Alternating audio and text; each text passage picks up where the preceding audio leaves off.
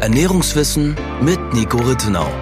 Der Podcast für Ernährungswissenschaft der Ernährungswissenschaft.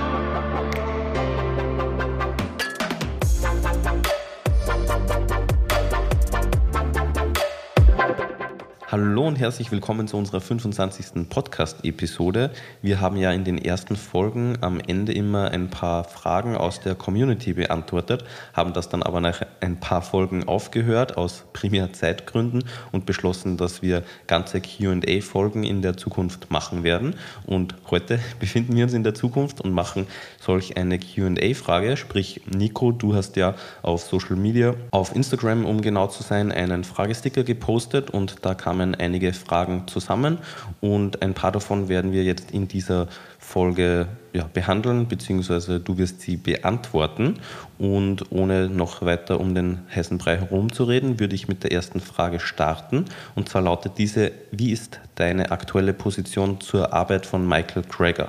Vielleicht als Einleitung kurz, wer ist Michael Krager überhaupt für alle, die ihn nicht kennen? Ja, sehr gerne. Also Dr. Michael Greger ist ein amerikanischer Mediziner mit Schwerpunkt auf Ernährungsmedizin. Er ist der Gründer der Plattform nutritionfacts.org, wo man wirklich ein sehr reichhaltiges Angebot, einen sehr reichhaltigen Fundus an Videos zum, zu unterschiedlichsten ernährungsmedizinischen Themen finden kann. Und er ist Autor von Büchern wie How Not to Die, How Not to Diet, How Not to Age und How to Survive a Pandemic und weitere. Und ist obwohl man bei Nutrition Facts das nicht am ersten Blick sieht. Man merkt, wenn man seine Interviews ansieht und seine Auftritte im Kontext von veganen Veranstaltungen, auch ein tierrechtlich ethisch motivierter, vegan lebender muss man sagen, Aktivist, aber seine äh, öffentliche Arbeit bezieht sich eben primär auf die Ernährungswissenschaft bzw. die Ernährungsmedizin. Und grundsätzlich bin ich großer Befürworter seiner Arbeit. Ich habe wahnsinnig viel auch durch ihn gelernt, habe ihn auch mehrmals schon interviewt für meinen YouTube-Kanal, hatte auch die Gelegenheit, ihn auf der Wedgmet damals 2016 zu treffen und bin deswegen grundsätzlich einmal äh, großer Befürworter und auch Fan seiner Arbeit. Was ist die Wedgmet? Mhm. Ah, ja, die Wedgmet ist ein Ärztekongress, der in Berlin und jetzt mittlerweile auch in äh, UK, in London stattfindet. Und das war 2016, als How Not to Die rauskam, war er auf der Wedgmet und da hat er seinen Vortrag gesehen, mhm. habe kurz mit ihm gequatscht und und bin vor allem damals wirklich ein, ein sehr großer Fan seiner Arbeit gewesen, habe auch die Aufbereitung seiner Videos äh, studiert, weil ich auch wirklich mir dann Vorbild davon genommen habe oder daran genommen habe und bin ehrlicherweise aber heute ein äh, ganzes Stück weniger überzeugt von seiner Arbeit. Was überhaupt nicht heißt, dass ich ihn nicht weiterhin sehr respektiere und grundsätzlich einmal finde, dass es sehr wichtig ist, ihm seine Arbeit zu beschäftigen, weil er zeigt einfach sehr viele interessante Daten, bereitet das sehr gut auf. Als wir aber mehr und mehr die wirklich die Primärquellen gecheckt haben und geschaut haben, ob wirklich alles so aufbereitet wird, wie es in den Quellen steht und vor allem, ob bei den einzelnen Themen wirklich der Balance of Evidence, also die Gesamtheit der Daten präsentiert wird, haben wir gesehen, zum einen ist es wirklich ein paar Mal auch passiert, dass die Quellen nicht genauso wiedergegeben wurden, wie sie im Original existieren, aber vor allem, das ist das Wichtigere, viel ausgelassen wurde, was die jeweilige Besprechung der Sachverhalte eigentlich in einen bisschen anderen Kontext rücken würde. Das heißt, Sorry, mhm. aber wie meinst du das? Es wurde nicht so wiedergegeben wie im Original, weil Krager macht das ja auch, wie wir bzw. Mhm. du, dass im Video die jeweilige Studie eingeblendet wird, auch mit dem Schnipsel, wo markiert ist, was er sagt. Mhm. Und also wie könnte man das ändern? Ja, also ich erinnere mich zum Beispiel, ich weiß gar nicht mehr, in welchem Video es war, aber in einem Video wurde eine Grafik nachgezeichnet, die mhm. so nicht genau so in der Originalpublikation erscheint. Beziehungsweise teilweise werden dann Teile der Grafik nicht übernommen, die mhm. aber das Bild in einen etwas anderen Sachverhalt oder anderen Kontext äh, setzen würden. Das meine ich damit. Okay. Und das ist mir, ich meine, ich habe natürlich nicht den Großteil seiner Videos so genau untersucht, aber bei einigen Fällen bzw. bei einigen Stellen war es eben so, dass man dachte, krass, das ist ja schon ganz anders, als ich es damals aus der Recherche zu dem Thema in Erinnerung hatte. Und ein paar Mal ist es dann auch tatsächlich passiert, dass das in der Publikation nicht genauso ausgesehen hat. Das soll jetzt überhaupt keine Unterstellung sein. Das kann sein, ich meine, er hatte mittlerweile ein großes Team. Vielleicht ist das einfach ein Fehler gewesen. Vielleicht hat die Person, die das Video bearbeitet hat, hier einfach einen Fehler eingebaut oder was auch immer. Das soll überhaupt keine böswillige Unterstellung sein, aber es ist mir an ein paar Stellen bis jetzt aufgefallen. Ich denke aber, dass das auch punktuell ein Thema ist, aber das viel wichtigere Thema in der Besprechung seiner Arbeit ist, dass er schon sehr selektiv so über das Thema Ernährung spricht, dass in den allermeisten Fällen tierische Produkte immer schlecht abschneiden mhm. und pflanzliche Produkte immer optimal abschneiden. Das ist ein Thema und da gibt es auch mittlerweile von mehreren, äh, auch Fachkräften, vor allem im amerikanischen Raum, wirklich viele Besprechungen, sowohl seiner Bücher als auch seiner Arbeit insgesamt, die das aufzeigt. Also das ist auch nicht so, dass die vor allem eben amerikanische Ernährungswelt sich dessen bewusst wäre, dass es da einen Bias auf seiner Seite gebe. Und was aus meiner Sicht auch wirklich ein wichtiges Thema ist, worauf er vollkommen ungenügend eingeht, ist die Nährstofffrage. Denn er spricht ja immer über Plant-Based Diet, er verwendet mhm. das Wort Vegan ja sehr selten. Und natürlich könnte man sagen, ja, da meint er halt pflanzenbasierte Ernährungsweisen, die eine gewisse Menge an Tierprodukten enthalten. Wenn man sich seine Videos in der Gesamtheit anguckt, merkt man aber schon, dass er eigentlich von rein pflanzlichen Ernährungen spricht, weil er ja auch immer wieder darüber spricht, dass eben der Konsum von Tierprodukten ja abträglich sei. Mhm. Und, und er hat ja auch B12 Supplementierungsempfehlungen mhm. und so, was du ja nur brauchst, wenn du dich rein vegan ernährst. Das ist genau, das ist ein wichtiger Punkt. Auch mhm. vor allem die Dosishöhe zeigt, dass es sich mhm. hierbei um eine rein pflanzliche Ernährung handelt.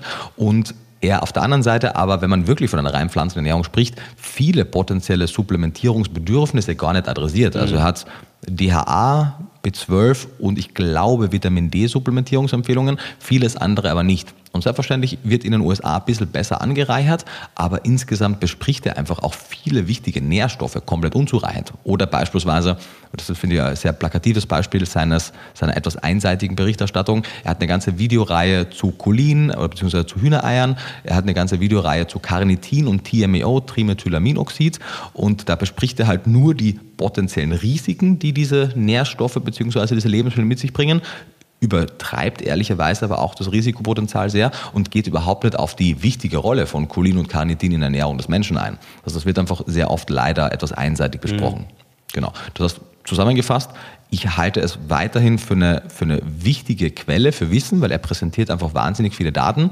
Man sollte sich aber eben, egal um welche Person es geht, inklusive meiner Person, niemals nur bei einer Quelle über Ernährung informieren und optimalerweise sogar bei unterschiedlichen Quellen, die eine überwiegend konträre Meinung vertreten. Denn dann ist die Chance am größten, dass man vielleicht auf gewisse Unzulänglichkeiten der jeweiligen Position aufmerksam wird. Hm. Sprich, zu einseitige Positionen sollte man immer ein bisschen kritisch betrachten. Genau, das betrifft die Videos von ihm, das betrifft aber auch die Bücher. Auch hier, How Not to Die ist auch in meiner Leseempfehlung drin. Das heißt, ich bin auch weiterhin der Meinung, dass wenn Menschen Ernährungswissen haben möchten, dass sie How Not to Die lesen sollten. Man sollte aber es, genauso wie jedes andere Buch, kritisch hinterfragen und einfach die Quellen prüfen, gucken, wie es aufgearbeitet wurde und dann kann es eine wertvolle Ergänzung sein. Ja, du sagst es oft so, so nebenbei, aber ich meine, also wie viele Quellen hat How Not to Die? Es sind ja auch hunderte. Also mhm. ehrlicherweise muss man, finde ich, auch sagen oder fairerweise, dass man als Otto-Normalverbraucher nicht wirklich die Zeit und wahrscheinlich auch nicht das, das Wissen etc. hat, um so ein Buch wirklich auf Herz und Nieren zu prüfen, oder? Voll, total nachvollziehbar. Aber zum Beispiel, es gibt äh, einige gute Reviews zu mhm. How Not to Die, die auch relativ kompakt die Quellen besprechen und eben aufzeigen, wo Unzulänglichkeiten sind, wo gut gearbeitet wurde. Und dass man kann sich schon auch als Privatperson hier gewisse Abkürzungen holen. Mhm. Natürlich ist man auch hier angewiesen auf eine Zweitbesprechung. Das heißt, wenn jetzt sozusagen die Person, die die Review verfasst hat, mhm. nicht sauber gearbeitet hat, wird man das vielleicht nicht in dem Maße merken. Deswegen wird man sich hoffentlich halt viel dazu belesen. Aber ja, wie du sagst, es ist für eine Privatperson insgesamt immens schwierig, sich über das Thema Ernährung zu informieren. Mhm. Also weil es einfach ein sehr großes, komplexes Thema ist, meinst du? Oder? Es ist ein großes, komplexes Thema. Es, also vor allem, wenn es in Details reingeht. Ja, und es, es gibt vor allem auf den, auf den populären Medien immens viel widersprüchliche Aussagen und mhm. es ist oft schwer, denke ich, für Personen von Außenstehenden, für die zu beurteilen, wie valide unterschiedliche mhm. Positionen sind. Und daher ja, tut man sich hier wirklich schwer und das ist auch der Grund, warum immer noch so eine große Kontroverse in dem Thema herrscht, weil die müsste es eigentlich nicht geben. Wunderbar, dann auf zur nächsten Frage. Und zwar, Nahrungsergänzungsmittel seien riskant für die Gesundheit. Wie sieht es mit dem Risikopotenzial von Nahrungsergänzungsmitteln aus? Wichtige Frage, auch große Frage. Müssen wir mhm. versuchen, das halbwegs äh, knapp zu beantworten.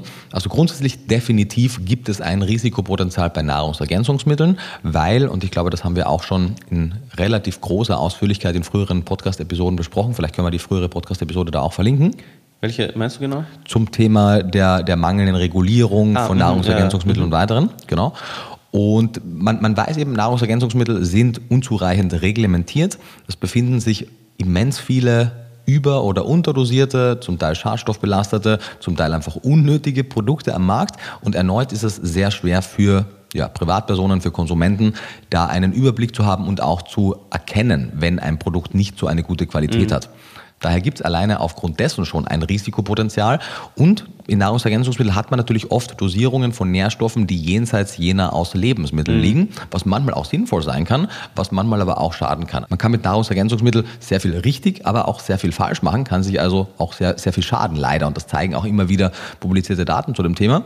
Daher ist es wichtig, dass man hochwertige Nahrungsergänzungsmittel nimmt, das heißt laborgeprüfte, die sowohl den Nährstoff als auch den Schadstoffgehalt im Blick haben, die klug dosiert sind, die für die jeweilige Ernährungsweise angemessen sind, etc. etc. Was es damit genau auf sich hat, besprechen wir in der Folge, die wir in den Shownotes verlinken. Ich denke, das würde jetzt den Rahmen sprengen, mhm. das noch einmal zu wiederholen.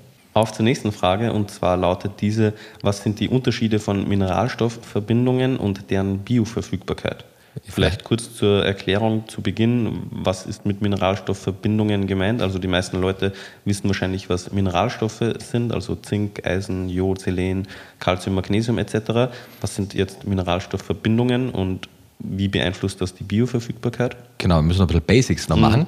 Also Mineralstoffe liegen sowohl im Lebensmittel als auch im Nahrungsergänzungsmittel nie in elementarer, in isolierter Form vor, sondern sie sind immer an unterschiedliche Liganten gebunden. Und wie die gebunden vorliegen, entscheidet unter anderem darüber, wie gut sie absorbiert, also aufgenommen werden. Das heißt, wie hoch ihre Bioverfügbarkeit ist. Und man kann im Groben unterscheiden zwischen organisch und anorganisch gebundenen Mineralstoffen. Und im Durchschnitt kann man sagen, dass die organisch gebundenen besser verfügbar sind, besser bioverfügbar sind. Hast und, du da ein paar Beispiele? Mhm, genau, genau also organische Verbindungen wären zum Beispiel alle sogenannten Mineralstoffchelate, also Verbindungen aus Mineralstoffen mit Aminosäuren. Die bekanntesten Vertreter sind zum Beispiel die Bisglycinate, also ein Calcium-Bisglycinat, ein Eisen-Bisglycinat und weitere. Da sieht man, dass das Mineral mit Glycin verbunden vorliegt. Gibt aber auch andere Chelate, zum Beispiel auch Selenomethionin mit dann eben der Aminosäure Methionin in Verbindung. Es gibt aber auch unterschiedlichste Aminosäuren Chelate. Anorganische Verbindungen wären beispielsweise Oxide. Man kennt zum Beispiel Eisenoxid und andere. Und je nachdem, was zu welcher Gruppe es angehört, wird sich die Bioverfügbarkeit und damit die Absorption unterscheiden und natürlich zum Teil auch die Nebenwirkungen. Weil wenn zum Beispiel Eisenoxid, das ist eine relativ günstige, relativ schlecht verfügbare Form von Eisen, wenn die zum geringeren Teil im Dünndarm absorbiert wird, gelangt mehr in den Dickdarm und dann kann es auch zu negativen Nebenwirkungen kommen. Also zu Verdauungsbeschwerden oder? Zum Beispiel, mhm. genau. Und das heißt, und das ist wirklich wichtig, dass man das im Kopf behält, nur weil zehn Präparate beispielsweise Menge X an Eisen haben, also dieselbe Menge an mhm. Eisen mhm. haben, wird sich die Menge an Eisen, die man absorbiert, die man also bekommt, durchaus unterscheiden, je nachdem, welche Verbindung hier vorliegt. Und mhm. deswegen sollte man nicht nur auf die Dosierung achten, sondern eigentlich primär auch auf die Eisenverbindung. Und ich würde vorschlagen, dass man wirklich nur organisch gebundene mhm. Mineralstoffe als Nahrungsergänzungsmittel einnimmt, mhm. wenn es möglich ist. Bei ein paar Nährstoffen ist es zum Beispiel beim, beim Jod ist es schwierig. Da ist das gängigste Kaliumjodid oder Kaliumjodat, also ein Salz. Und da wird man kaum organisch gebundene finden. Es gibt ein paar Algenpräparate, die nicht nach meinem Verständnis untersucht sind, was die genaue Bindungsform hier ist. Aber nachdem es zu einer Alge kommt, ist es vermutlich organisch gebunden. Aber die haben einen sehr starken Eigengeruch, die sind deutlich voluminöser und man muss sicherstellen, dass die auch so dosiert sind, dass die Präparate wirklich in jeder Charge die Dosierung mhm. aufweisen, die man möchte. Mhm. Also wenn man jetzt Präparate miteinander vergleicht, dann wäre ja auf der also wenn man jetzt Multinährstoffe hernehmen würde, die mhm. mehrere mhm. Zutaten enthalten, dann wäre ja der erste Blick so, hey, was ist wo drinnen? Also dann hat das eine Präparat beispielsweise B-Vitamine und Eisen, Zink, Jod und Selen, also jetzt nur als Beispiel. Mhm. Und das wäre ja so der erste Blick. Der zweite Blick wäre dann, was ist denn die Dosierung jeweils? Und der dritte Blick, und erst dann hat man eigentlich ein vollständiges Bild von der vermeintlichen Qualität des Produkts. Natürlich muss man dann noch die Laboranalyse checken, ob auch wirklich das drinnen ist, was draufsteht. Der dritte Blick oder Punkt wäre dann eben, welche Nährstoffverbindung wird verwendet. Jetzt nicht nur bei den Mineralstoffen, sondern das Ganze kann man natürlich auch auf die Vitamine übertragen. Genau, genau. Wobei Verbindung im klassischen Sinn, würde ich sagen, betrifft nur die Mineralstoffe. Vitamine können natürlich auch in unterschiedlichen Formen vorliegen. Ja. Genau, wobei, also zum Beispiel beim B12 hast du vollkommen recht, ist eine Verbindung, mhm. weil da ist die Frage, was ist die Seitengruppe an dem, an dem Zentralgerüst? Äh, also das Zentralatom ist Kobalt und also, dann hast du sozusagen mhm. die, die Hauptgruppe und dann ist halt die Frage, okay, liegt da jetzt eine Methylgruppe mhm. oder anderes oder ist da äh, Cyanid oder ähnliches dabei? Genau. Also die, die Form bei den Vitaminen wäre so das Pendant zur Verbindung bei den Könnte Mineralstoffen. man sagen, ja. In den meisten Fällen. Mm, genau. genau. Aber eben um, um ja, das Ganze eben auf die Metaebene zu heben, also zu sagen, man hat ein Eisenpräparat und vergleicht das mit einem anderen Eisenpräparat, das ist halt zu kurz gedacht. Man muss logischerweise auch die Dosierung betrachten und aber auch die Verbindung, um dann eben zu ja, fundiert sagen zu können, was davon zu präferieren ist. Ganz genau. Die nächste Frage lautet, ob eine genetische Untersuchung oder ähnliches empfehlenswert ist, wenn man einen Vitamin D-Mangel hat und diesen trotz einer gewissenhaften Substitution in ausreichender Menge laut Ärztin nicht wegbekommt. Ja, höre ich immer wieder mal und mehrere Gedanken dazu. Zum einen, leider sehen wir immer wieder, dass gerade bei Vitamin D-Präparaten oft nicht das drin ist, was draufsteht. Das heißt, man möchte sicherstellen, dass es eine Vitamin D-Quelle ist, ein Vitamin D-Supplement, das Laboranalysen vorweisen kann, die belegen, dass eben wirklich diese Menge, die man sich erhofft, im Nährstoff enthalten ist. Und das ist, glaube ich, der größere Anteil an Vitamin D-Substitutionen, die nicht funktionieren, weil einfach nicht das drin ist, was draufsteht. Wenn man sicher gehen kann, dass man eine Firma hat, die Laboranalysen zeigt, dass wirklich das drin ist, was draufsteht, dann könnte es sein, dass die Dosierung nicht die richtige ist. Denn wenn man eine sehr Also die Dosierung, die man selber wählt, Richtig. um den Mangel auszugleichen. Richtig, genau. Also zum Beispiel die klassische DGE-Empfehlung sind ja 800 internationale Einheiten Vitamin D und das ist schon, selbst wenn man gut versorgt ist, für die dauerhafte Aufrechterhaltung eher an der unteren Grenze. Wenn man jetzt schon mit einer schlechten Vitamin D Ausgangsversorgung startet, dann wird man immens lange brauchen und das wahrscheinlich auch nicht in absehbarer Zeit schaffen, mit einer so geringen Supplementierung den Vitamin D-Wert in optimale Referenzbereiche zu bringen. Wir haben ja einen Artikel zu Vitamin D, es gibt auch mehrere Videos von mir zu Vitamin D. In Veganklische D gibt es ein Kapitel zu Vitamin D, in denen wir überall die Formeln zeigen, mit welcher Höhe man temporär deutlich höher dosiert supplementieren sollte, um den Vitamin D-Mangel optimal auszugleichen. Und dann kann man auf eine Erhaltungsdosis umsteigen, die dann die gute Versorgung auch weiter aufrechterhält. Und das ist auch sowohl beim Omega-3, beim Vitamin D und weiteren oft der Fall, dass man mit einer Erhaltungsdosis an einen Mangel rangeht und sich dann wundert, warum der Blutwert dann nicht im Optimalbereich ist. Was in der Natur der Sache liegt, weil wenn die etwas geringere, auf Dauer ausgelegte Dosierungshöhe dazu führen würde, dass man einen Mangel in den Optimalbereich hebt, dann würde das ja auf Dauer natürlich dann die Spiegel auch zu hoch heben. Das heißt, man muss einfach unterscheiden, wo befindet man sich gerade, was ist der Ausgangswert, wie hoch möchte man temporär dosieren und wie hoch wird man dann auf Dauer dosieren. Mhm. Sprich, äh, ja, die erste Frage, die man in dem Fall stellen sollte, bevor man so eine genetische Untersuchung erwägt, ist, was ist denn überhaupt die Dosierung, die verwendet wurde in der Vergangenheit? War die hoch genug? Und dazu kann man sich beispielsweise eben in unserem Artikel oder eben in deinem Buch das Ganze durchlesen und da mal die Zahlen vergleichen und dann wird man sehen, vielleicht war die Dosierung nicht ausreichend genug und dann kann man es mit der entsprechend höheren Dosierung versuchen. Wenn das dann immer noch nicht klappen sollte, dann mit einer medizinischen Fachkraft Rücksprache halten oder was würdest du dann machen? Ja, ist natürlich, wäre die Bilderbuchantwort im, wirklich im, quasi im Alltag oder in der Praxis. Aus meiner Sicht würde man primär, wenn man sicherstellen kann, dass das Präparat gut ist, wenn man sicherstellt, dass die Dosis gut ist, würde ich zuerst einfach mal die Dosis noch etwas erhöhen. Man kann die dann einmal um 50 Prozent noch erhöhen und gucken, wie sich das entwickelt, weil selbst wenn es genetische Ursachen haben kann, weil Menschen verwerten Vitamin D unterschiedlich, sind die Unterschiede jetzt ja trotzdem nicht wie Tag und Nacht, sondern wir be bewegen uns ja da trotzdem in einem Prozentbereich nach oben oder unten.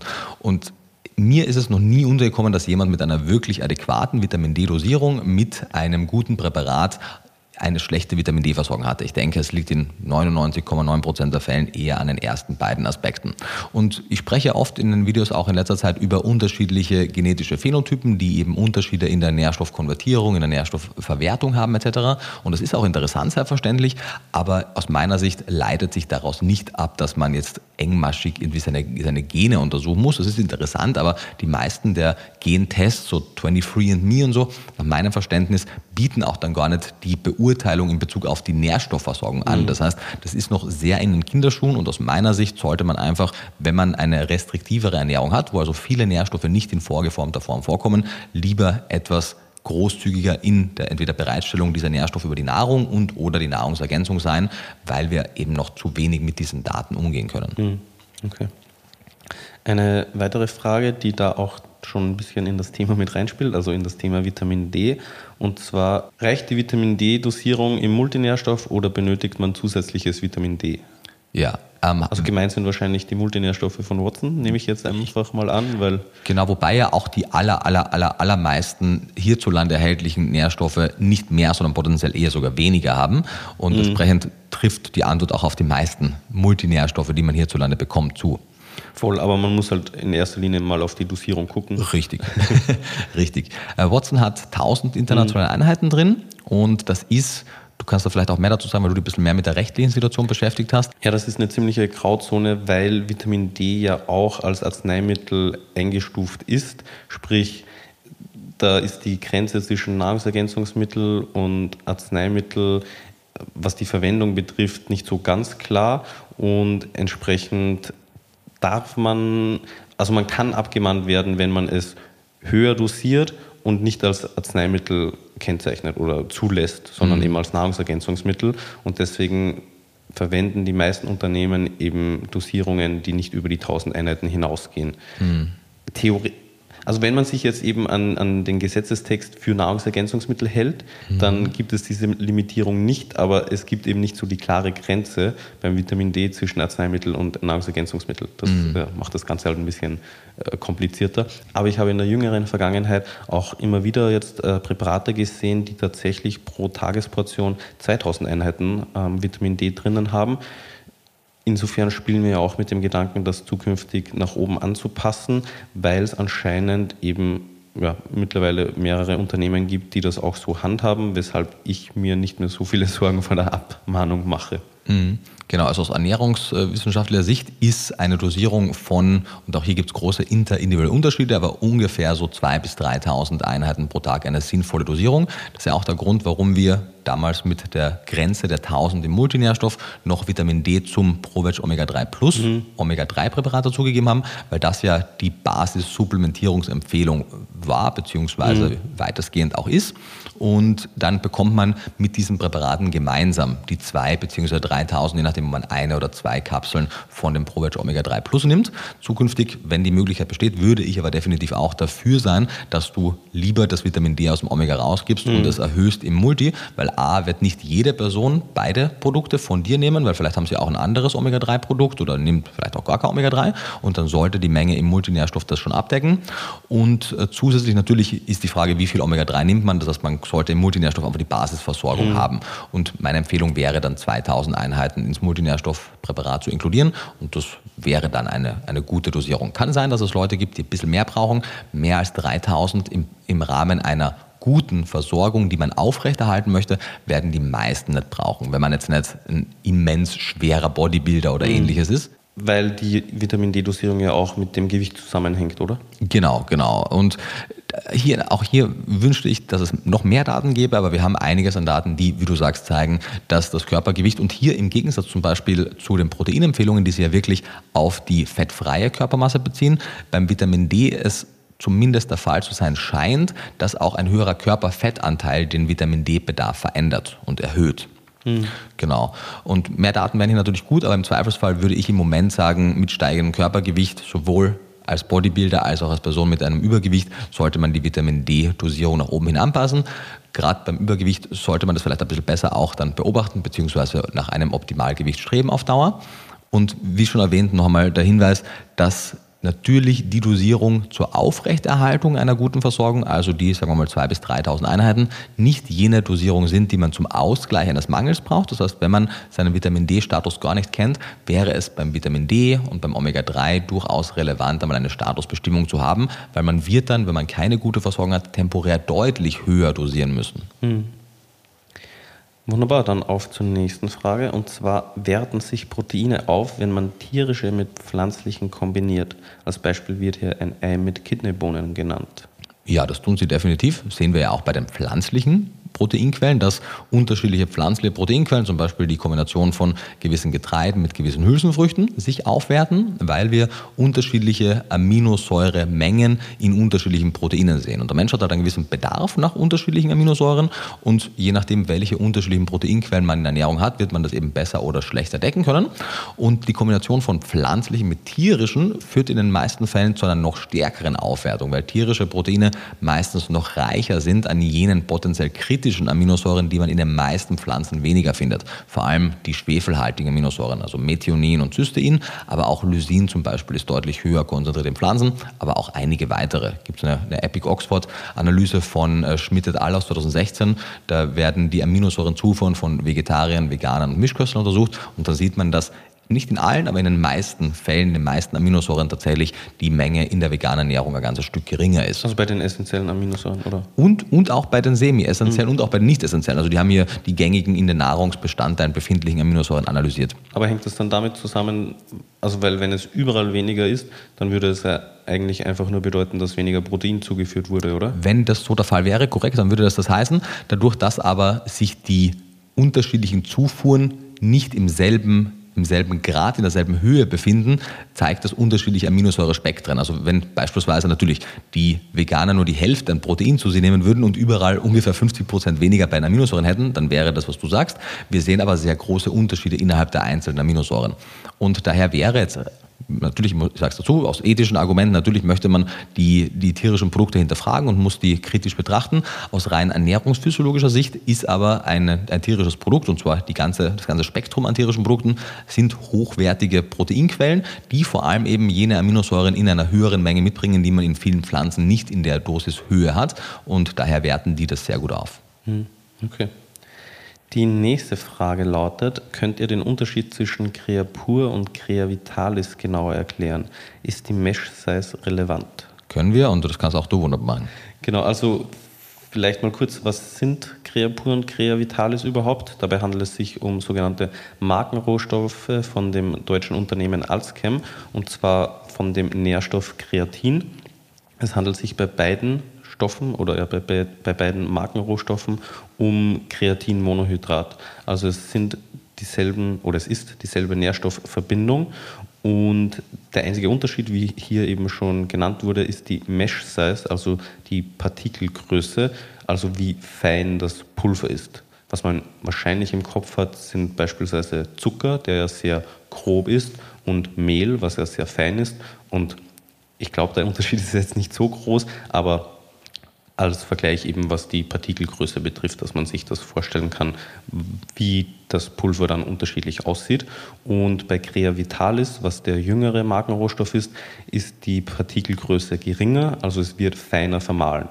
Aus ernährungsphysiologischer Sicht ist es aber genau das Gleiche, nämlich eben Kreatinmonohydrat. Von daher, der Unterschied liegt von Seiten von Alschem die die beiden Rohstoffe produzieren, primär im Marketing. Also Creapur wird eher für den Sportbereich verwendet und ist dort auch sehr etabliert. Und Creavitalis als jüngere Marke jetzt wird eher im Bereich ähm, Health, also Gesundheit und Wellness aufgebaut, meines Wissens nach.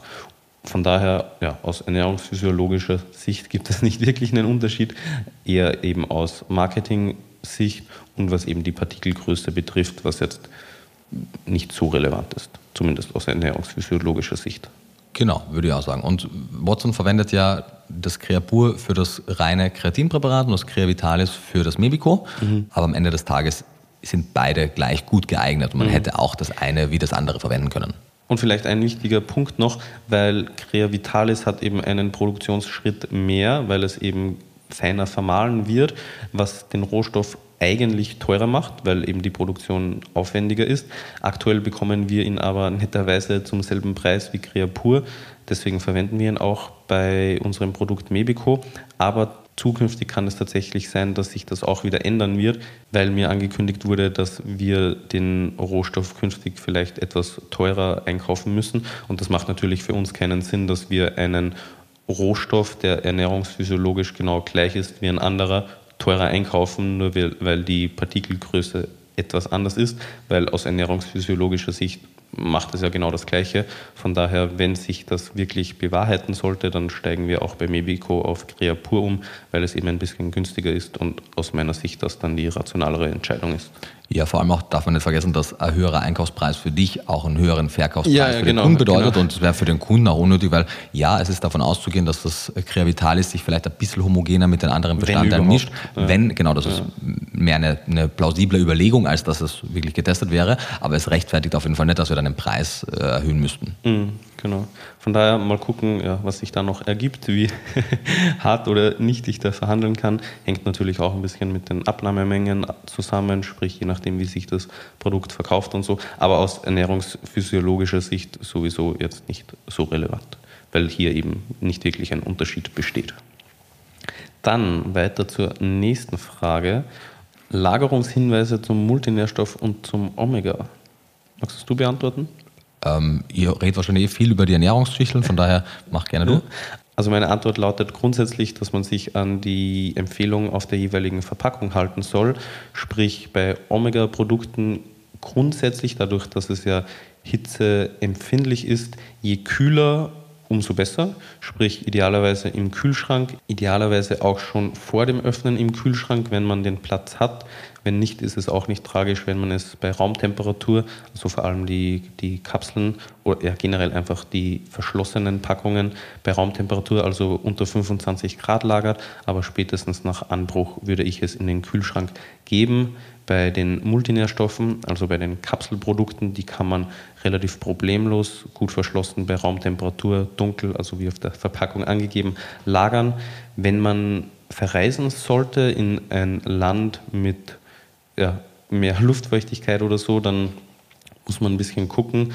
Aber grundsätzlich, wenn man das Glas gut verschließt, sollte es dann nicht zu Problemen kommen.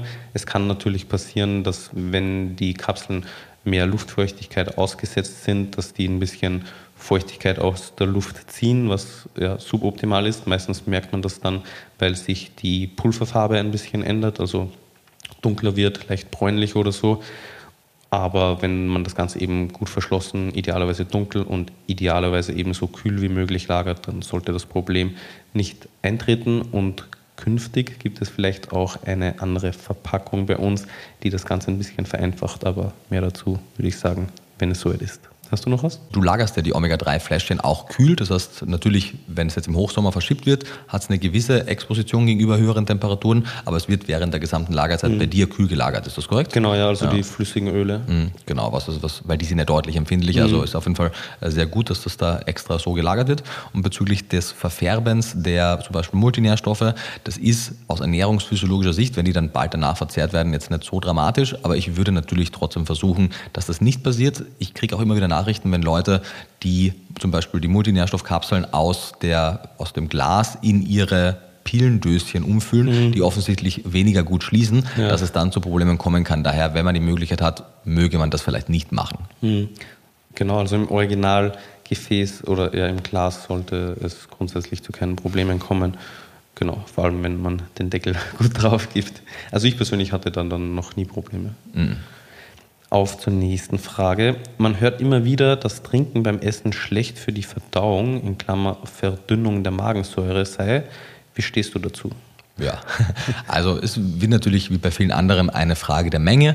Man muss natürlich sich die Frage stellen, was für ein Lebensmittel hat man denn gerade gegessen? Weil es macht einen Unterschied, ob ich jetzt äh, Früchte oder eine Suppe esse und noch immens viel dazu trinke, also Lebensmittel oder Gerichte mit einem sehr hohen Wasseranteil, oder ob ich Brot esse und dazu trinke, weil Brot relativ geringen Feuchtigkeitsanteil mhm. hat. Man wird aber merken, dass mit steigendem Feuchtigkeits- oder Wassergehalt der Speisen bzw. der Lebensmittel das Durstgefühl auch geringer wird. Das heißt, man wird meistens zu etwas trockeneren, zu wasserärmeren Speisen mehr trinken wollen im Vergleich zu deutlich wasserreicheren Speisen. Und das heißt, solange das in einem normalen Maße ist, wird das absolut kein Problem sein, weil wenn ich zum Beispiel eben ein Brot esse mit was auch immer, dann werde ich, wenn ich dazu trinke, ja den Wassergehalt von zum Beispiel frischem Obst oder ähnlichen Lebensmitteln ja nicht überschreiten. Das heißt, mhm. die Menge an Wasser ist dann nicht wirklich bedeutend. Wenn ich jetzt immens viel dazu trinke, es gibt immer wieder mal die Empfehlung für Leute, die abnehmen wollen, dass sie schon vorm Essen sehr viel trinken, um sich vorzufüllen, dann auch zum Essen viel trinken, damit sie eben einfach das Volumen des Magens besser fühlen, weil es ist davon auszugehen, dass alleine durch das Volumen im mhm. Magen schon gewisse Mechanorezeptoren angesprochen angesprochen werden, die ein Sättigungsgefühl erzeugen. Und die Idee dahinter wäre eben, dass man dann mit weniger Kalorien trotzdem ein ähnliches Sättigungsgefühl hat. Das wird aber in gewissem Maße tatsächlich dann negativ wirken können, wenn ich so viel Wasser dazu trinke oder jedes andere Getränk. Aber in den normalen Mengen, die man normalerweise konsumiert, kein Problem. Mhm, okay. Die nächste Frage lautet, gibt es für alle Vitamine und Mineralstoffe High- und Low-Converter? Nein. Also weil Mineralstoffe bildet der menschliche Körper ich ja sowieso sagen, nicht. Ich habe die Frage voll verwirrt, weil ja eben Das, hat ja, also das wird ja nicht synthetisiert. Genau.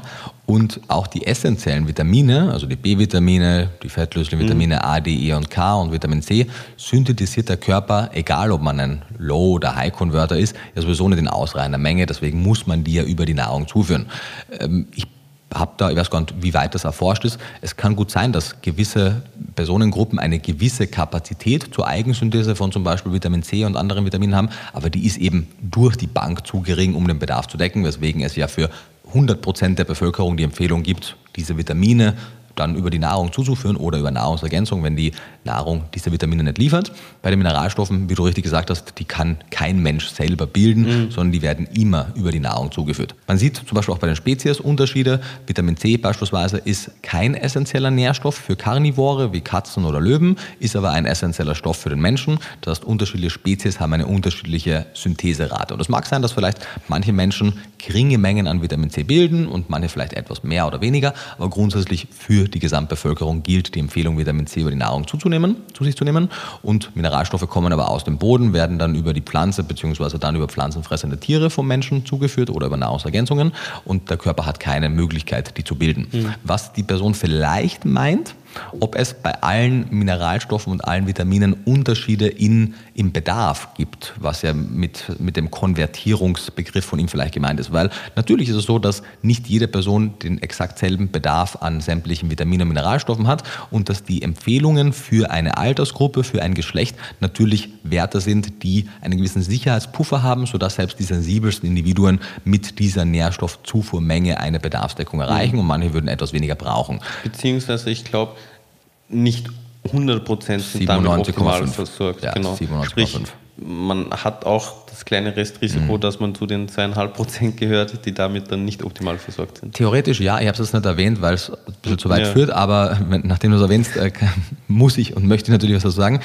Die meisten. Also ich, sorry, ich sage es primär nur deswegen, weil wenn ich irgendwie dann den Vorwurf bekomme, mhm. dass irgendeine Person einen Mangel hat, obwohl sie supplementiert, mhm also man kann es eben nicht zu 100% garantieren. Voll. Man muss dazu sagen, dass die, diese Nährstoffbedarfsermittlungsstudien zu kurzfristig angelegt sind, um langfristige Adaptionen mitzubekommen bzw. abzudecken. Das heißt, deswegen habe ich es auch nicht erwähnt, hm. ich gehe schon davon aus, dass Natürlich gibt es gewisse Erkrankungen, die vielleicht einen Unterschied machen, aber dass die gesunde Allgemeinbevölkerung selbst die letzten zweieinhalb Prozent auf Dauer ihre Nährstoffabsorption, die Verwertung, die Ausscheidung so anpassen werden, dass es auch für sie klappt. Mhm. Aber es gibt natürlich trotzdem Einzelfälle, wo es nicht der Fall sein könnte. Und aus meiner Sicht das größere Problem bei den Vorwürfen, die du bekommst, ist, einige Leute starten halt mit einem Mangel in die Supplementierung und natürlich wird dann eine Dosierung, die zur Aufrechterhaltung mhm. einer guten Versorgung gedacht ist, nicht ihren Mangel ausgleichen können. Das ist, glaube ich, häufiger der Grund. Aber das erkennt die Person natürlich dann oft mhm. nicht und macht dann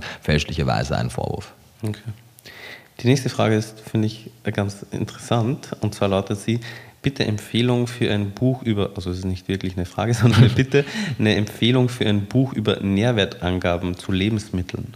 Ja, es gibt keines, wo ich sagen würde, das ist hm. richtig gut. Es gibt einige, die sind besser, es gibt einige, die sind schlechter. Vor allem, wenn man sich pflanzlich ernährt, wird man ein bisschen unglücklich sein mit den gängigen Nährwerttabellen, weil die entsprechend der, der Vor, des Vorherrschens der Mischkost in weiten Teilen der Bevölkerung einen großen Fokus auf tierische und einen kleineren Fokus auf pflanzliche Lebensmittel haben, dass man wird viele Lebensmittel nicht finden. Äh, es gibt zum Beispiel das Standardwerk Susi Fachmann Kraut. Mhm. Das ist ein recht teures, recht großes, dickes Buch, wo auch von einigen Lebensmitteln wirklich die verschiedenen Aminosäuren aufgeführt werden, die verschiedenen Fettsäuren etc. Würdest du aber sowas grundsätzlich äh, empfehlen, dass man sich sowas anschafft oder ist das so der erste Schritt in eine eine Orthorexie? Ja. Also das ist natürlich primär für Ernährungsfachkräfte gedacht. Als Privatperson oder als, als, als Einzelperson, als Konsument halte ich die, diese Art der Beschäftigung mit Nährstoffen nicht für notwendig, mhm. sondern man sollte eher gucken, dass je nachdem, wie restriktiv die Ernährungsweise ist, man natürlich ein paar kritische Nährstoffe im Blick hat, die, wenn die Ernährungsweise zum Beispiel tierische Produkte zur Gänze exkludiert, über Nahrungsergänzungsmittel diese Nährstoffe ausgleicht. Da muss man aber nicht anfangen rumzurechnen. Man mhm. wird sich einmal beschäftigen, was sind denn die gängigen Quellen für die unterschiedlichen Mineralstoffe, für die Vitamine, wo kann es Engpässe geben, was sollte supplementieren und dann wird man damit ganz gut fahren. Denn man wird ja, wenn man anfängt, sich mit diesen Nährwerttabellen zu beschäftigen, merken, dass zum einen einmal bei vielen Lebensmitteln Angaben fehlen Das heißt, selbst in, in ich würde sagen, Susi Fachmann-Kraut ist das Standardwerk. Es gibt kein besseres, kein ausführlicheres. Wird man merken, einige Lebensmittel haben eine komplette Aminosäuren- und Fettsäurenanalyse. Sämtliche Vitamine sind aufgelistet, Spurenelemente, Ultraspurenelemente etc. Und bei manchen anderen ist das überhaupt nicht der Fall. Da mhm. hat man dann nur Makronährstoffe und ein paar ausgewählte Vitamine. Das heißt, wir haben gar nicht von jedem Lebensmittel überhaupt die Analysen. Und beim Susifaman Kraut zumindest steht auch bei dem Wert, das ist ein Median- bzw. Durchschnittswert, und sieht man in Klammer dann die Schwankungsbreite und auch die Anzahl an getesteten Lebensmitteln. Das heißt, man wird Wert X sehen und da sieht man in Klammer die geringste Menge in einem Lebensmittel mit derselben Menge mhm. war aber so gering, die höchste Menge an diesem Nährstoff war aber so hoch und so viele Produkte wurden getestet. Und da wird man sehen in vielen Fällen, dass es große Schwankungsbreiten gibt, zum Teil auch zu wenig Lebensmittel getestet wurden, dass man wirklich eine allgemeingültige Aussage treffen kann und viele, viele der Analysen auch teilweise schon sehr alt mhm. sind.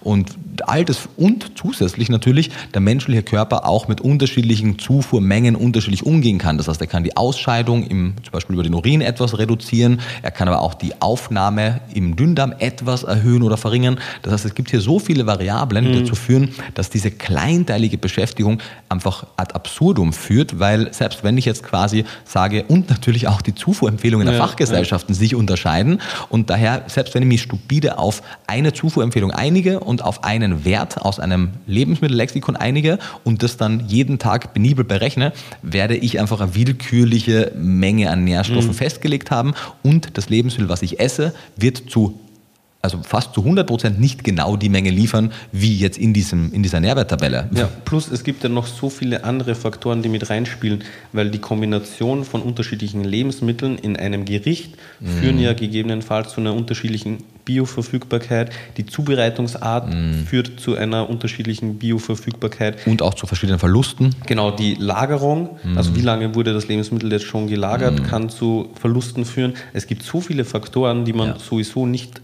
berechnen kann. Plus eben in so Standardwerken fehlen gewisse Lebensmittel, es fehlen, wie du erwähnt hast, gewisse Nährstoffe bei gewissen Lebensmitteln, die aufgelistet sind. Also man hat so viele X-Faktoren und so viele Faktoren, die man einfach nicht kennt, dass man sich damit, glaube ich, mehr verrückt macht als alles andere. Genau, würde ich genauso auch sagen. Hm. Deswegen habe ich jetzt im Zuge deiner Beantwortung manchmal ein bisschen geschmunzelt, beziehungsweise okay. auch bei der Frage selbst schon, weil es eben, wenn man es einmal macht, so, mhm. dass man sich damit beschäftigt, dann erkennt man eben, wie viel man da nicht weiß und wie mhm. wenig sinnvoll es ist, sich jetzt ja, für die Kalziumbedarfsdeckung beispielsweise mhm. zehn Lebensmittel anzugucken, weil man wird damit nie auf den Milligramm genau dann die Kalziummenge kennen. Die Und es ist auch zuführt. nicht notwendig. Genau. genau. Ja. Es gibt, falls man es trotzdem hören möchte, natürlich Susi Fachmann-Kraut als Standardwerk. Es gibt auch so einen kleinen Susi Fachmann-Kraut, der ist deutlich äh, reduzierter und auch deutlich günstiger. Ansonsten gibt es den Bundeslebensmittelschlüssel, auch digital. Und es gibt eine GU-Nährwerttabelle, es gibt eine DGE-Nährwerttabelle. Also da gibt es unterschiedliche. Und klar ist die Beschäftigung damit zielführend im Sinne mhm. von, man weiß etwas besser Bescheid, was in unterschiedlichen Lebensmitteln steckt. Aber wie du richtig gesagt hast, führt es leider oft so ein bisschen am orthorexischen Verhalten, mhm. zumindest bei einer gewissen Bevölkerungsgruppe, ja. bei gewissen Teilen der Bevölkerung. Ja, voll. Also ich meine, klar, es, es hilft irgendwie so, dass man die Bestätigung bekommt, dass man eben sieht, wie viel Kalzium in dem einen oder anderen Lebensmittel drinnen ist. Man weiß dann Bescheid, äh, dass das eine eventuell nicht so eine gute Quelle ist, das andere schon. Aber jetzt irgendwie den Tages, also die, die, wie sagt man, die Kostzusammenstellung danach zu planen, das ist eben das, wovon ich abraten würde. Genau, also was es bringt, und das hast du ja kurz auch schon quasi zwischen den Zeilen erwähnt. Natürlich ist es insofern relevant, man wird, wenn man einmal seinen Tagesplan zum Beispiel durchrechnet, merken, wow, ich hätte es nicht gedacht, aber ich erreiche vielleicht nur 30 Prozent der Kalziumempfehlung. Das ist eine wichtige Info. Mhm. Oder ich bekomme nur ein, ein, Bruchteil der Zinkmenge, die ich brauche, etc. etc. Also das ist schon natürlich ein wichtiger Rückschluss. Und dann werde ich im, Umkehrschluss natürlich auch gucken, welche Lebensmittel sind denn besonders kalziumreich und besonders zinkreich. Und das wird mir dann zeigen, ob ich vielleicht gewisse Lebensmittel einfach komplett exkludiere, die eigentlich wichtig wären, oder ich merke vielleicht im Fall der Pflanzenernährung, dass es gar nicht so viele gute Kalziumlieferanten gibt und eben eine Supplementierung oder eine Zufuhr von angereihter Pflanzenmilch oder kalziumreichem Mineralwasser wichtig für mich wäre. Das sind also schon wichtige Infos, mhm. aber man muss es wie so oft halt in den richtigen Kontext setzen. Die nächste Frage bezieht sich auf Öle und zwar wird nach der Handhabung und der Lagerung gefragt, welches man wofür verwenden soll und die Person verwendet anscheinend selber viel Rapsöl und sie fragt, ob sie das ersetzen soll. Ja, also große, große, Frage. Frage ja. ja, ja, vor. Also muss man ein bisschen Grundlagen wahrscheinlich auch äh, bringen. Es gibt im Großen und Ganzen ja drei Gruppen an Fettsäuren, gesättigte Fettsäuren, einfach ungesättigte Fettsäuren und mehrfach ungesättigte Fettsäuren. Und in jeder dieser drei Überkategorien gibt es noch sehr viele Untervertreter und unterschiedlichen Fettsäuren, die entweder gesättigt, einfach oder mehrfach ungesättigt sind. Und keine dieser unterschiedlichen Untergruppen verhält sich wie die andere. Das heißt, wann immer wir jetzt Aussagen treffen, sind das relative Pauschalaussagen. Mhm. Also jede Aussage wie gesättigte Fettsäuren erhöhen den Cholesterinspiegel ist wahnsinnig pauschalisiert, weil manche gesättigte Fettsäuren tun das, andere gesättigte Fettsäuren tun das nicht, etc. Daher müssen wir leider, solange wir nicht ganze drei Stunden Folge zu Ölen oder zu Fetten machen, da ein bisschen vereinfacht sprechen. Aber mit dem Hinweis, dass es eben an manchen Stellen ein bisschen pauschalisiert ist. Grundsätzlich ist es so, dass mit steigender Unsättigung sozusagen die Hitzestabilität sinkt. Das heißt, gesättigte Fettsäuren sind sehr hitzestabil. Manche gesättigte Fettsäuren werden aber aufgrund der erhöhenden Wirkung auf den Cholesterinspiegel nicht empfohlen von den Fachgesellschaften, beziehungsweise wird halt gesagt, nimm nicht mehr als 10% der Energie aus gesättigten Fettsäuren zu dir. Auch hier muss man sagen, das ist wie die meisten Public Health Richtlinien sehr stark vereinfacht und man müsste das im Einzelfall ehrlicherweise auch ein bisschen differenziert sein. Aber gut, das heißt, obwohl die hitzestabil sind, sind die vielleicht nicht die Hauptquelle der Fettsäuren, die man zu zu sich nehmen also die möchte. Gesättigten die gesättigten, genau. Vielleicht an der mhm. Stelle auch noch die wichtige Info, bei den meisten Ölen mhm. also die meisten Öle setzen sich aus den unterschiedlichsten mhm. Fettsäuren zusammen. Sämtliche also man kann jetzt nicht sagen, man hat ein Öl mit nur gesättigten mhm. Fettsäuren oder in dem Fall wäre es dann ein Fett, ein anderes nur mit ungesättigten und so weiter, sondern es ist eigentlich immer eine Mischung und die Verteilung ist unterschiedlich. Genau, jedes Lebensmittel, egal ob tierisch oder pflanzlich, hat, wenn es Fett enthält, eine Mischung, wie du richtig sagst. Man sagt vereinfacht eben sozusagen anhand der dominanten, mhm. der überwiegend vorliegenden Fettsäuren, sagt man dann, dieses Öl oder dieses Fett gehört zu dieser oder jener Kategorie, aber vollkommen richtig. Genauso wie es ja auch bei den Makronährstoffen so ist. Man hört das ja oft mhm. so, äh, hier ist meine Kohlenhydratquelle mhm. und dann wird, keine Ahnung, Getreide gezeigt oder mhm. was auch immer, aber Getreide enthält ja auch geringe Mengen Fett und auch Protein. Mhm. Also ist ja jetzt nicht so, dass das eine Lebensmittel nur das eine enthält, sondern meistens ist es eine Mischung aus ganz vielen Sachen. Genau, deswegen sind auch so Konzepte wie die Trennkost sehr lustig. Ja. aber ja, vollkommen richtig. Genau.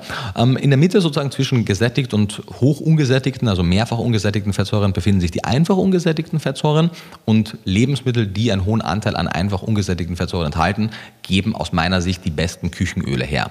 Klassiker wäre Olivenöl, aber zum Beispiel auch Avocadoöl und auch ein paar weitere Öle haben einen hohen Anteil an einfach ungesättigten Fettsäuren und die wären meine Empfehlung für die Küchenanwendung. Beim Rapsöl, nach dem wurde ja gefragt, gibt es Unterschiede und zwar je nach Züchtung, genauso wie auch beim Sonnenblumenöl oder auch beim Sojaöl. Da gibt es sogenannte High Oleic, also ölsäurereiche Züchtungen, die einen höheren Anteil an der einfach ungesättigten Omega-9 Ölsäure haben und die dann im Gegensatz zu den nicht High Oleic Züchtungen besser für die Küche mhm. sind. Also die sind dann vergleichbarer mit Olivenöl. Genau. Wenn sie solche High-Oleic-Züchtungen sind. Genau. Können in Form von Rapsöl zum Beispiel immer noch ein bisschen höheren Omega-3-Anteil mhm. haben. Und da ist die Frage, wie stabil sind eben diese höher ungesättigten Fettsäuren dann beim Erhitzen. Aber grundsätzlich, wie du richtig sagst, nähern sie sich deutlich mehr dem Olivenöl oder dem Avocadoöl an.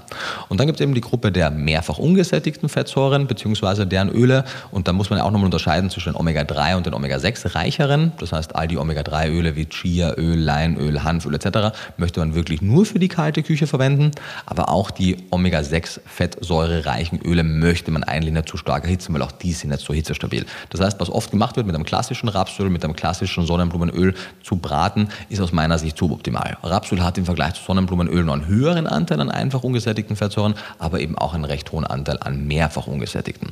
Und daher wäre sozusagen meine Empfehlung in Bezug auf das Rapsöl, wenn man es kulinarisch mag, eher überwiegend ein anderes Öl zu verwenden, zum Beispiel ein gutes Olivenöl.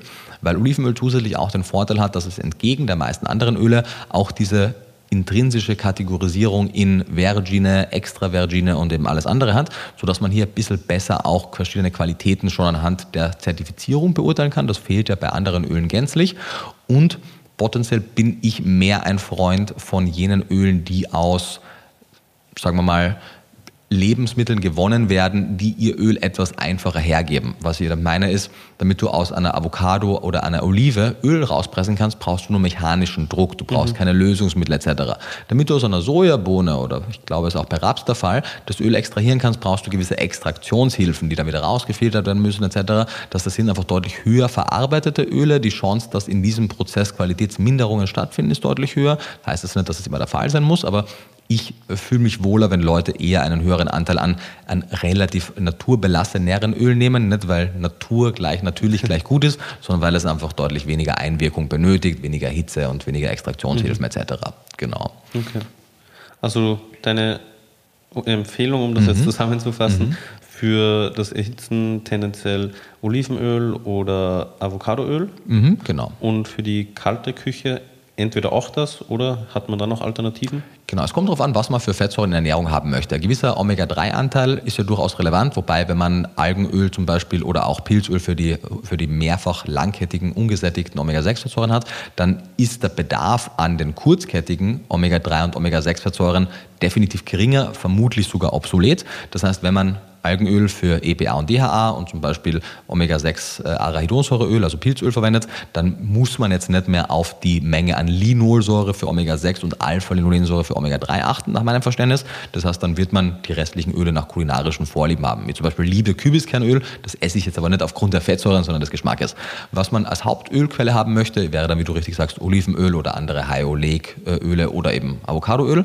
Wenn man es geschmacklich mag, spricht auch nichts dagegen, zum Beispiel ein Kokosöl oder andere gesättigtere ähm, Fette, man sagt zwar Kokosöl, aber eigentlich nach der Zimmertemperatur fest ist, würde man es eigentlich als Fett bezeichnen, das zu verwenden, wenn es eine, eine gute Qualität ist. Auch hier gibt es unterschiedliche Qualitätsstufen, aber es bis auf weiteres, bis wir nicht noch mehr Daten haben, würde ich mit den Empfehlungen der Fachgesellschaften arbeiten und sagen, die hochgesättigten Fettsäuren bzw. die hochgesättigten Öle slash Fette sollte man nicht zum Hauptteil der Fettsäurezufuhr machen. Mhm. Und vielleicht abschließend, weil ja auch noch nach der Lagerung gefragt mhm. wurde, hast du da konkrete mhm. Empfehlungen? Gerne. Es gibt im vegan die Kochbuch, glaube ich, eine Tabelle mhm. dazu. Und Prinzipiell kann man sagen, je ungesättigter, desto empfindlicher. Das heißt, sowohl die Lagerdauer, die Lagerfähigkeit wird höher bei den Gesättigten sein, mittelhoch bei den einfach ungesättigten und kürzer bei den mehrfach ungesättigten. Und die Lagerung, wie wichtig es ist, sie im Kühlschrank zu lagern, steigt ebenfalls mit der, mit der Unsättigung. Das heißt, Gesättigte Fette slash Öle kann man vor Licht geschützt im Schrank einfach bei Zimmertemperatur lassen. Das macht nichts. Im Gegenteil, wenn man die jetzt im Kühlschrank gibt, werden die relativ fest. Das mhm. kann manchmal schwierig sein.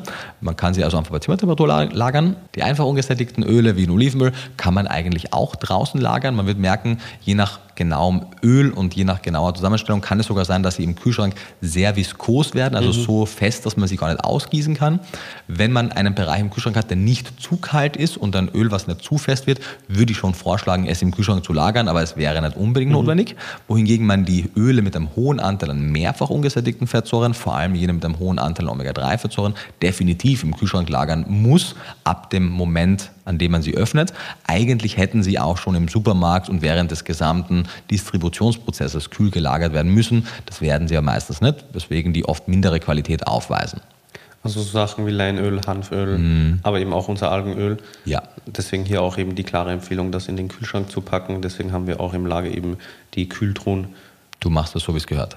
Genau. du hast vorhin jetzt gerade gesagt, außerhalb, also damit hast du gemeint außerhalb des Kühlschranks, weil natürlich sollte man alle Öle und Fette lichtgeschützt, also irgendwo im Regal lagern, oder? Genau, also man sieht es ja leider oft, dass einige Öle in durchsichtigen Verpackungen sind, entweder durchsichtiges Glas oder teilweise durchsichtiges Plastik und das schadet jeder Art von Öl auf Dauer.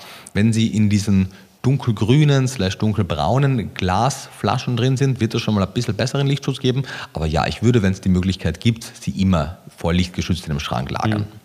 Spannende Frage und zwar lautet die nächste, sind Arachidonsäure, also die langkettige Omega-6-Fettsäure und Cholin von Natur aus im Ei enthalten oder kommt es auf die Fütterung an? Also sie sind von Natur aus im Ei enthalten, das heißt man muss keine Arachidonsäure oder Cholin zufüttern, damit Cholin und Arachidonsäure im Eis, aber selbstverständlich ist der jeweilige Gehalt, die Höhe an Cholin und Arachidonsäure unter anderem von der Fütterung, aber auch von der Rasse unter anderem abhängig, auch von der Frequenz, in der Eier gelegt werden und weiteres. Falls sozusagen diese Frage darauf abzielt, würde man den Hennen kein Cholin und keine Arachidonsäure in die Nahrung geben, hätten sie es dann trotzdem ja. Und es ist auch nicht gängig nach meinem Verständnis, dass Arachidonsäure definitiv nicht, weil es wäre auch zu teuer für die Fütterung und auch keine Cholinzugabe stattfindet. Eier sind einfach von Natur aus sehr Arachidonsäure-reiche und cholinreiche Lebensmittel. Mhm. Die nächste Frage bezieht sich auf Milch und zwar wird gefragt, ob es stimmt, dass sie dem Körper Kalzium entzieht. Wie ist hier die Datenlage? Ja, wichtige, spannende Frage, weil man hört das eben vor allem in der veganen Bewegung immer wieder. Und das ist auch, also die Kurzantwort ist nein, stimmt nicht. Wir werden das vielleicht eh noch ein bisschen ausführlicher auch in einem zukünftigen äh, Podcast besprechen, wenn wir über die schlechten und besten Argumente über oder für die vegane Ernährung sprechen. Und das wäre definitiv eine der schlechtesten Argumente. Und da liegt die Schuld gar nicht unbedingt an den veganen Aktivisten, die sich vielleicht manchmal nur rudimentär mit dem Ernährungsthema auseinandersetzen, weil es gab ja auch in der Vergangenheit und wahrscheinlich gibt es auch heute noch ein paar Ernährungswissenschaftler slash Ernährungsmediziner oder Ärzte, die das verbreiten und auch ein paar Biochemiker. Äh, zum Beispiel, ich weiß nicht, ob es in der aktuellen Fassung noch so ist, aber in einer früheren Auflage der China Study von Campbell wurde das beispielsweise noch besprochen.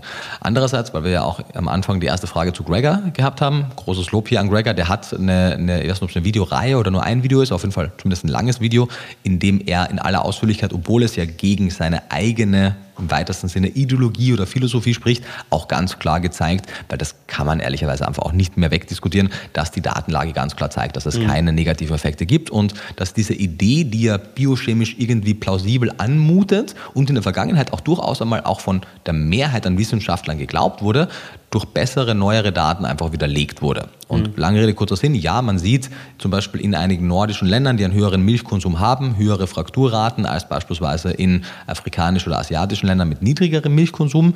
Aber zum einen sehen wir, dass es natürlich hier große Unterschiede gibt in der Sonnenexposition, Vitamin D, aber auch die K2-Menge in der Ernährung.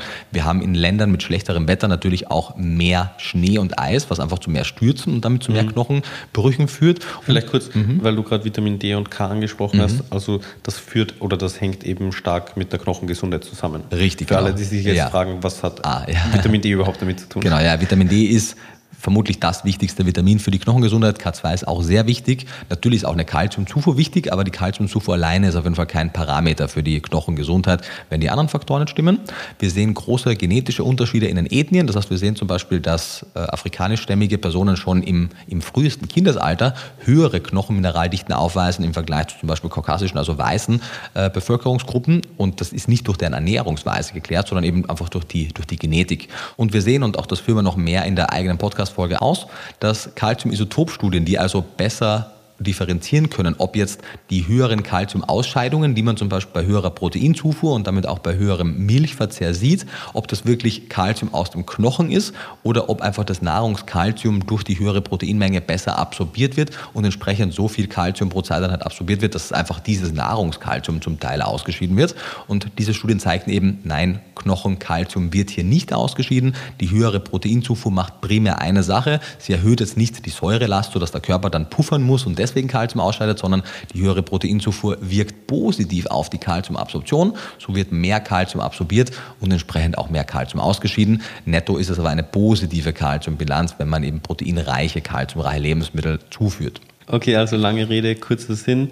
Milch entzieht dem Körper kein Kalzium. Richtig. Und im Gegenteil, Milch und Milchprodukte liefern große Mengen an Kalzium. Wenn sie vollfette Milchprodukte sind, können sie auch moderate Mengen an Vitamin D liefern. Wenn sie fermentiert sind, zumindest gewisse fermentierte Milchprodukte können auch Vitamin K2 enthalten. Sie sind eben proteinreich, was zuträglich für die Knochengesundheit wirkt. Und bei allen ethischen Problemen, die mit der Milchindustrie einhergehen, wäre es einfach unehrlich wegzudiskutieren, dass Milchprodukte einfach ein hochwertiges Lebensmittel sind, wenn man sie verträgt. Gibt es natürlich einen Teil der Bevölkerung, die sind nicht Laktose, nicht Laktase persistent, also laktoseintolerant, aber auch hier gibt es laktosefreie Milchprodukte und sowohl die Sorge, die man auch aus der China Study kennt, mit Milch macht Krebs, auch das haben mittlerweile so viele Daten, die zeigen, dass es nicht der Fall ist. In einigen Untersuchungen zeigt es sogar ein geringeres Risiko bei höherem Milchverzehr und wir sehen eben bessere Knochengesundheit durch Milchprodukte und daher muss man natürlich über die ethischen Probleme der Milchindustrie sprechen. Man sollte aber hier Ethik slash Aktivismus nicht nicht mit Ernährungswissenschaft vermischen. Hm.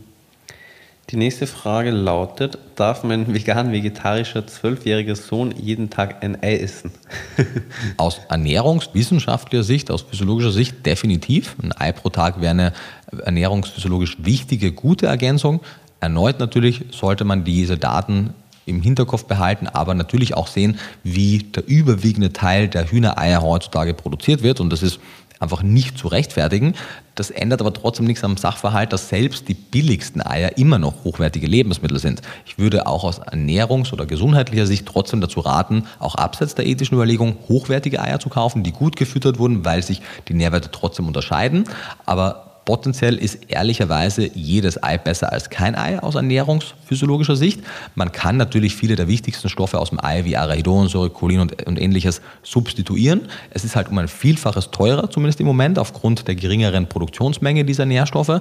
Eier enthalten natürlich auch noch viele weitere Stoffe und daher kann man das ehrlicherweise nicht gänzlich ergänzen oder substituieren, was im Ei steckt. Vor allem nicht zu dem Preis, wie es selbst die teuersten, hochwertigsten Eier liefern.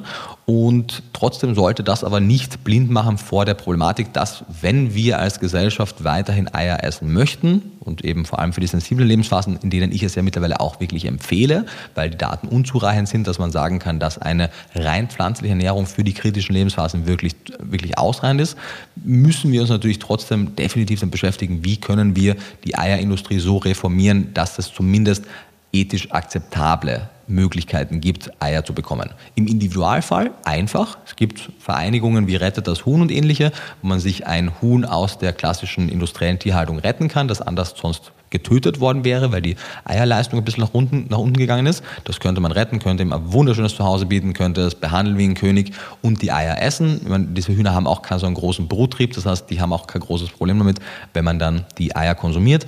Ja, die muss man besonders gut supplementieren, weil natürlich ist diese hohe Legeleistung für sie auch eine körperliche Belastung. Nachdem die aber eh ein bisschen abnimmt über die Zeit, nimmt auch die körperliche Belastung ab. Daher ist es natürlich ein ethisch heikles Thema, aber erneut dürfen wir, wie auch beim Milchthema, die ethische Position bzw. die ethischen Überlegungen nicht mit den ernährungswissenschaftlichen Daten vermischen. Und die letzte Frage für heute. Alle Fragen werden wir leider nicht beantworten können, aber vielleicht oder wahrscheinlich gibt es ja zukünftig auch wieder mal eine QA-Folge. Die letzte Frage für heute lautet aber: Welche Ernährung empfiehlst du genau? das ist eine große Frage am Ende. Ähm, auch eine der häufigsten Fragen. Da muss ich ganz viel einmal vorab dazu sagen, damit das in den richtigen Kontext gerückt wird. Ich versuche mir trotzdem natürlich kurz zu halten. Wobei du es ja, glaube ich, irgendwann schon mal relativ kurz auf den Punkt gebracht hast, indem du, glaube ich, gesagt hast, du empfiehlst eine nährstoffbedarfsdeckende Ernährung. Das ist natürlich jetzt nicht so hilfreich für die meisten Personen, mhm. aber könnte man es damit eigentlich zusammenfassen? Grundsätzlich ja. Also ich empfehle eine Nährstoffbedarfs, eine optimal nährstoffbedarfsdeckende Ernährung, die einen möglichst geringen negativen Einfluss auf die Umwelt, sämtliche Ökosysteme, das Klima und einen möglichst wenig negativen Einfluss auf alle menschlichen und nichtmenschlichen Tiere hat. Und jetzt darf sich jeder darüber Gedanken machen, wie er das am besten umsetzt. Ja, und aber das ist, also ich hatte tatsächlich, das hat mich fast erstaunt, wie gut ich das auf den Mund gebracht habe. Ich kann mich gar nicht erinnern, dass ich das so gesagt habe, aber das ist richtig gut so, weil ähm, es zeigt halt die, die Komplexität dieses Themas auf und zeigt halt, dass es nicht Ernährungsweise A oder B oder C für alle sein wird, mhm. weil es einfach in all diesen Parametern große Unterschiede gibt, was das im Zweifelsfall bedeutet. Auch teilweise für die Person, je nachdem, welche Möglichkeiten man hat, wo man mhm. lebt und so weiter und so fort. Richtig. Was, wie hoch ist die Ernährungsbildung? Mhm. Was ist das finanzielle Budget? Was ist die Verfügbarkeit? Was sind die Umstände etc.? Und der, der Veganismus, für den ich ja trotzdem natürlich weiterhin ein Fürsprecher bin, wird hier einfach in vielen Fällen ein zu starres Konstrukt sein und auch wenn von vielen veganen Aktivisten das Beispiel negiert wird, ich halte das weiterhin für ein relevantes Beispiel, man wird manchmal merken, dass ein tierisches Produkt eine bessere ethische, ökologische und gesundheitliche Bilanz hat im Vergleich zu einem vergleichbaren pflanzlichen Lebensmittel. Das heißt, diese Trennung, diese starre Trennung zwischen ist es eine Pflanze oder ein Pilz, dann esse es, ist es nichts von beiden, dann esse ich es auf jeden Fall nicht. Oder ist es eben etwas Tierisches, dann esse ich es nicht. Wird natürlich im Durchschnitt wahrscheinlich zu einer ethisch besseren Entscheidung führen, in manchen Einzelfällen aber nicht. Es wird definitiv nicht in allen ökologischen Aspekten immer die bessere Entscheidung sein und es wird in sehr vielen gesundheitlichen Gründen nicht die bessere Entscheidung sein. Und daher muss man, und die Entscheidung kann und möchte ich jetzt auch nicht für alle Leute treffen, weil ich bin weder der Ernährungsdiktator noch sonst jemand. Das heißt, Leute sollen bitte auf gar keinen Fall irgendwie religiös verhaftet meinen Empfehlungen eins zu eins folgen, ohne selber nachzudenken, sondern ich bereite primär die Datenlage auf, interpretiere die nach bestem Wissen und Gewissen, sodass Leute sie auch verstehen und ermutige natürlich trotzdem zur Selbstrecherche und zeige einfach die Begrenzung auch in der Datenlage, die es ja schon alleine nicht wirklich möglich macht zu sagen, one size fits all funktioniert für alle, weil die Gegebenheiten eben oft nicht ausreichend sind, weil das erneute Ernährungswissen und auch die Preisstruktur nicht so ist, dass eine vegane Ernährung für alle Menschen immer die beste Option ist.